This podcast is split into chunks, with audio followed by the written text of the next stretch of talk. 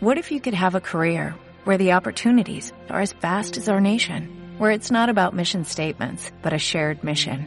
At U.S. Customs and Border Protection, we go beyond to protect more than borders, from ship to shore, air to ground, cities to local communities. CBP agents and officers are keeping people safe. Join U.S. Customs and Border Protection and go beyond for something far greater than yourself. Learn more at cbp.gov/careers.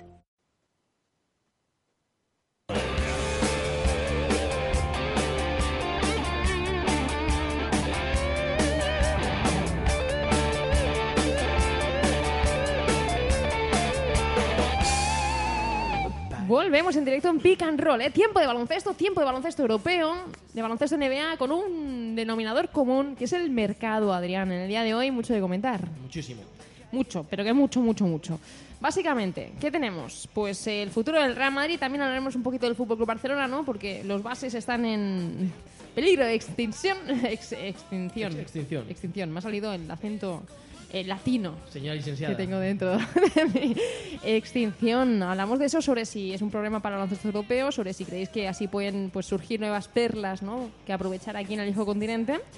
Que de todo se puede sacar una lectura positiva o negativa. Yo me quedo con la positiva. También hablaremos sobre Pau Gasol, ¿no? Va a alcanzar los 200 millones en ingresos desde que está en la NBA, en ingresos deportivos por nóminas. Espectacular. Y es una cifra que no va a dejar más que crecer, que crecer y que crecer. No en cuanto a la cuenta de Pagasol, pero sí en que dentro de unos años, pues un jugador que haya estado en la mitad de años que Pagasol en la NBA, pues habrá alcanzado ya los 200 millones, porque esto no hace más que crecer, insisto. Esas nóminas en la NBA, ¿eh? Que, mm, si la NBA mm, decías, bueno, pues no, no voy a dar el salto, no voy a dar el salto, ¿por qué? Porque es que me pagan más en Europa, ya no. Se sospecha el otro día, vieron a, a Mike Conley pasando por una calle de Memphis Ujú. y le salió un billete por las orejas. No, ah, iba repartiendo Sí, billetes, ¿no? iba, Así, ¡buah! Como señor Barnes, ¿no? Me- ¿No hizo me- esto el señor me- Barnes? Los Simpsons, ¡buah!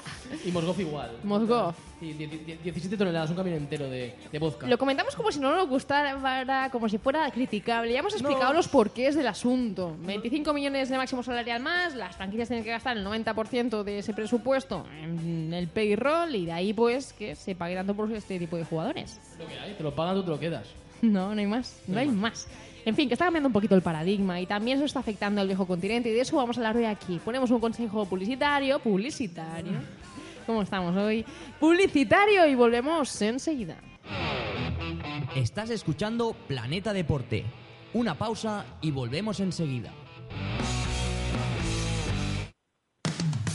Tienes una empresa, un proyecto o eres emprendedor y estás buscando la mejor liquidez, te estamos esperando. Somos Yumi Invest, inversión e inyección de capital para toda clase de proyectos internacionales. No dudes en consultarnos, no dudes en contactar con Yumi Invest. Captación de proyectos, venta de empresas y la mejor liquidez para tus ideas. En Yumi Invest no entendemos de fronteras. Contacta ahora mismo con nosotros en www.yumiinvest.com.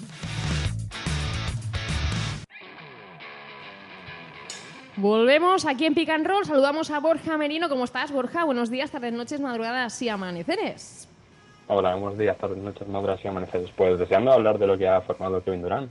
Sí, de Kevin Durant tenemos que hablar y, y mucho. Y te- tengo muchas preguntas que hacerte, muchas cuestio- cuestiones, mucho que debatir. Antes, ¿te parece que si nos quedamos en Europa, que, que hoy más que nunca es más eh, norteamericana?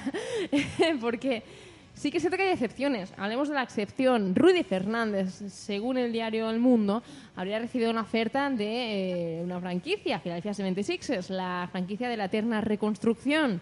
Él ha aceptado que sí, que ha habido cositas, pero que las ha rechazado porque prefiere seguir en el Real Madrid. Ha habido cositas, ¿eh? Cositas, como si fueran caramelitos. Cosazas. Fajo de, de, de- de billetes de la hostia, dilo claro. Cositas. ¿A cuánto ha renunciado Rudy Fernández por, Por lo que en- dicen, a 20 kilos por dos temporadas.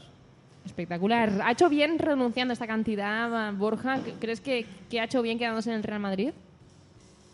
Bueno, yo creo que lo que vaya a conseguir Rudy de aquí a dos años va a, ser- va a te- va a tener mucho más mérito que las victorias que pueda conseguir en, en Filadelfia, que seguro que serán poquitas. Hombre, a ver, ha- haciendo números, antes lo hemos comentado en la introducción del, del programa general, mm, él sí que renuncia a bastante dinero, bastante dinero, pero bueno, es cierto que hay, hay mu- muchos factores que, que confluyen aquí, ¿no? El primero, él está cómodo en Madrid, y por lo tanto es un motivo ya suficiente como para tenerlo en cuenta. Dos, Sufre mucho de la espalda, este año la tercera operación estuvo tres meses y pico, sabemos que la NBA es muy exigente en cuanto al tema físico.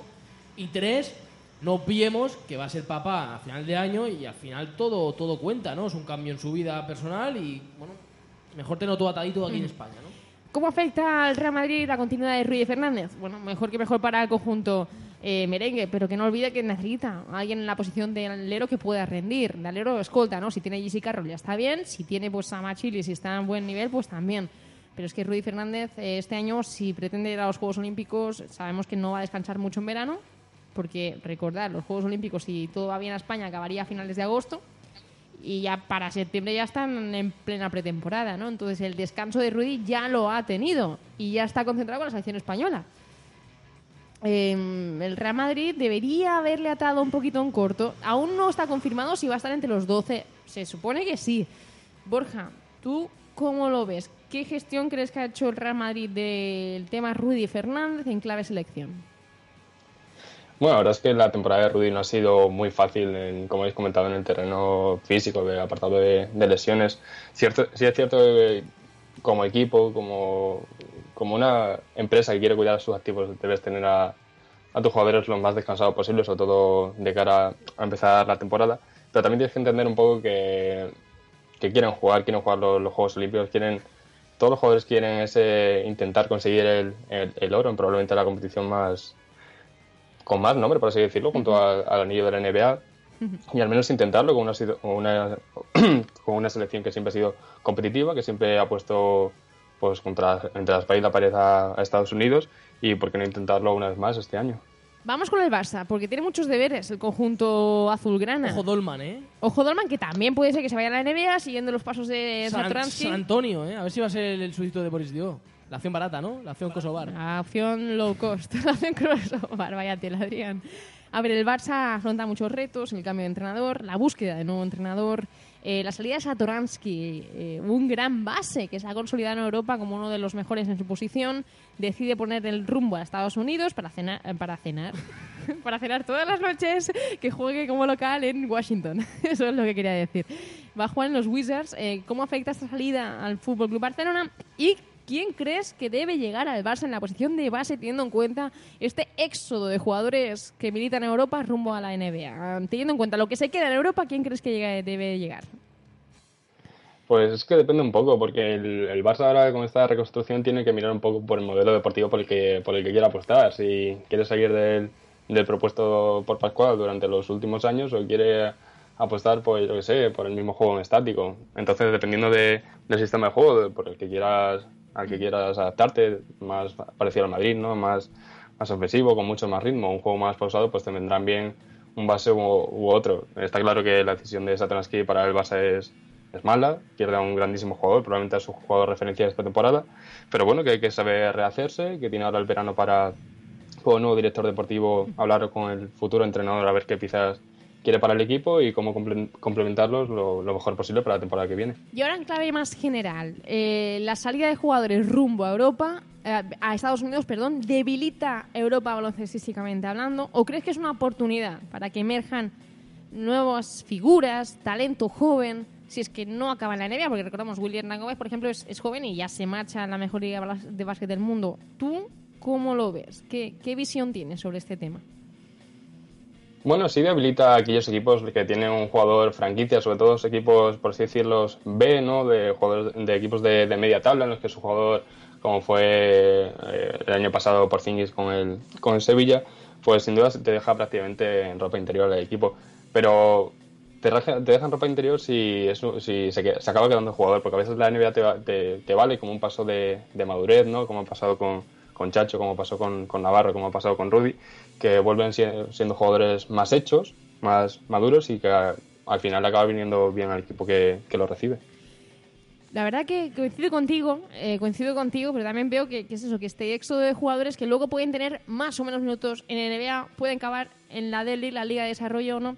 Eh, yo lo que veo es que sí que se tiene que mirar más al talento joven cada vez más. Los jugadores que se van a quedar en Europa son o jugadores muy buenos, muy veteranos, por ejemplo, Juan Carlos Navarro, eh, Felipe Reyes, que no va a dar el salto ya a la NBA, eh, o, jugadores eh, pues jóvenes que se estén curtiendo. Yo creo que eso es bueno para el baloncesto europeo. Lamento que mucho talento se vaya porque no lo puede seguir, digamos, en un horario decente. Y si a los que le gusta ver básquet, es- pues se va a tener que madrugar. Pero, pero si a esto le sumamos eh, el tema ACB, ¿no? una competición en la que no asciende, no se desciende o se dan ascensos en diferido que desvirtúan no solo ya la ACB, sino también la LEB Oro, si sumamos que los patrocinadores eh, pues de que estos equipos que ya no tengan plaza el año que viene, porque ya hay dos plazas asignadas, Melilla y Palencia, pues eh, quiten ese dinero a estos equipos porque ya total no van a poder ascender. Es decir, esto sumado al exilio de jugadores eh, de gran potencial en Europa rumbo a la NBA, yo, yo creo que son malos tiempos para el básquet europeo. Sí, yo creo que al final Europa está- se está convirtiendo en la cantera de, de- de la NBA. Mm, Y es un problema, un problema porque al final es imposible competir. A nivel económico, que es lo principal, a nivel de, de- de espectáculo, porque evidentemente el, el circo está montado de manera brutal en, en Estados Unidos y aquí nunca se va a poder igualar, por mucha nueva, nueva Euroliga que queramos tener. Entonces es un problema porque hay que saber cortado de raíz, porque esto no para aquí, no para este julio, agosto. Eh, esto también va para largo, el año que viene va a ser todavía superior el límite salarial, van a crecer los, las ofertas, los, los contratos y esto pinta mal en clave Europa, muy mal. Eh, tenemos competiciones condenadas a vivir de la espectacularidad derivada de un posible lockout, Borja, porque tú crees que va a haber lockout. Yo, yo recuerdo la última vez, ¿no? Que aquí en Europa estábamos muy esperanzados con la posible llegada de jugadores NBA que venían a, a competir mientras tanto, mientras sus ligas estaban cerradas. Y claro, si yo no sé si hay un lockout en, el horizonte o, o no, porque claro, llegará un momento en que los- se tengan que sentar a negociar la, pato- la patronal y los jugadores, y, y los jugadores van a tener su, van a querer su parte de lo bueno, como ya ocurrió hace 5 o 6 temporadas. Borja, ¿cómo ves tú el tema? Y ya nos vamos directamente a la NBA. Bueno, yo veo a Dan Silver más plácido respecto a este tema que, que lo era Davis Esther. Creo que hay, por H o por B, hay mayor acuerdo entre, entre jugadores o representantes de jugadores y, y el comisionado y, organiza, y los que organizan la, la NBA. A priori, con este aumento del límite salarial y sin muchos cambios en, en, en el formato de, de NBA, o sea, se cambió, por ejemplo, los playoffs hace, hace dos años, pero no es un cambio muy grande, por así decirlo. Creo que los jugadores no tienen, por así decirlo, razones para, para quejarse, pues, cambios sociales respecto a otros años. Yo creo que no, para mí, no se avecina ningún, ningún lockout en los próximos años. Esperemos, esperemos que no, o sí, aquellos que quieran ver mm, carne de cañón en NBA aquí en, en Europa. Nosotros vamos a dejar este básquet FIBA barra NBA para irnos ahora sí exclusiva con el mercado en la mejor liga de baloncesto del mundo. Vamos con ella.